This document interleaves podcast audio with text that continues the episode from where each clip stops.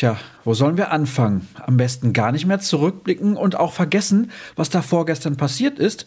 So geht's natürlich nicht. In den kommenden Minuten benötigt ihr ein dickes Fell, so viel steht fest. Aber zumindest sind wir heute inhaltlich bunt aufgestellt in der neuen Ausgabe von BVB Kompakt. Mein Name ist Sascha Staat, ich begleite euch durch die Folge und heiße euch herzlich willkommen. Los geht's mit einem Meinungsstück, das von Jürgen Kors kommt. Logischerweise bezieht es sich auf die bittere Niederlage gegen den VfL Bochum.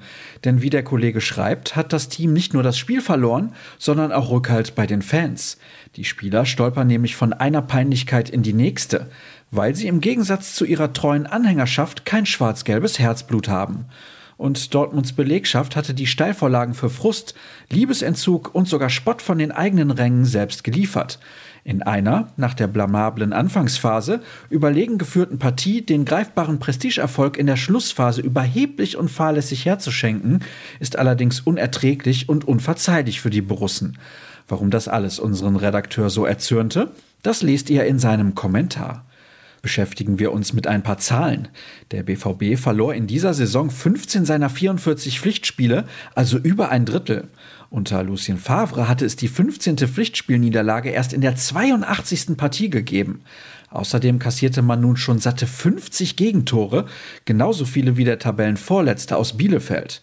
Allein in der Schlussviertelstunde setzte es überdurchschnittliche 14 Gegentreffer, davon fünf in den letzten fünf Partien. Positiv hingegen ist, dass die Borussia bereits zehn Strafstöße zugesprochen bekam, so viele wie keine andere Mannschaft und alle verwandelte. Mehr Elfmeter erhielten die Dortmunder einzig 1994-95, damals waren es deren elf. Derweil erzielte Erling Haaland erstmals seit November 2020 drei Tore in einem Bundesligaspiel, bei Hertha BSC waren es da sogar vier gewesen. In seinem 65. Einsatz im deutschen Oberhaus traf der Norweger zum 23. Mal mindestens doppelt. Einen herben Schlag mussten der Torjäger und die Fußballwelt am Samstag verkraften. Mino Raiola verstarb nach schwerer Krankheit. Der charismatische Berater hatte seit einiger Zeit gesundheitliche Probleme. Genaue Hintergründe sind nicht bekannt. Bei ihm stand nicht nur Holland unter Vertrag, sondern auch bekannte Größen wie Slatan Ibrahimovic oder Paul Pogba. Ehemalige Stars wie Marc von Bommel oder Pavel Nedved hatten ihm ebenfalls sein Vertrauen geschenkt. Wir wechseln zum Abschluss nochmal komplett das Thema. Kursierten seit kurzem erste Bilder des Heimtrikots für die kommende Spielzeit im Netz, machen nun Fotos des Auswärtstrikots ebenfalls die Runde. Wie so oft dafür verantwortlich ist die Seite Footy Headlines. Demnach sollen die Kicker im Schachbrettmuster auflaufen. Das Shirt ist wie schon in den vergangenen Jahren in Grau und Schwarz gehalten.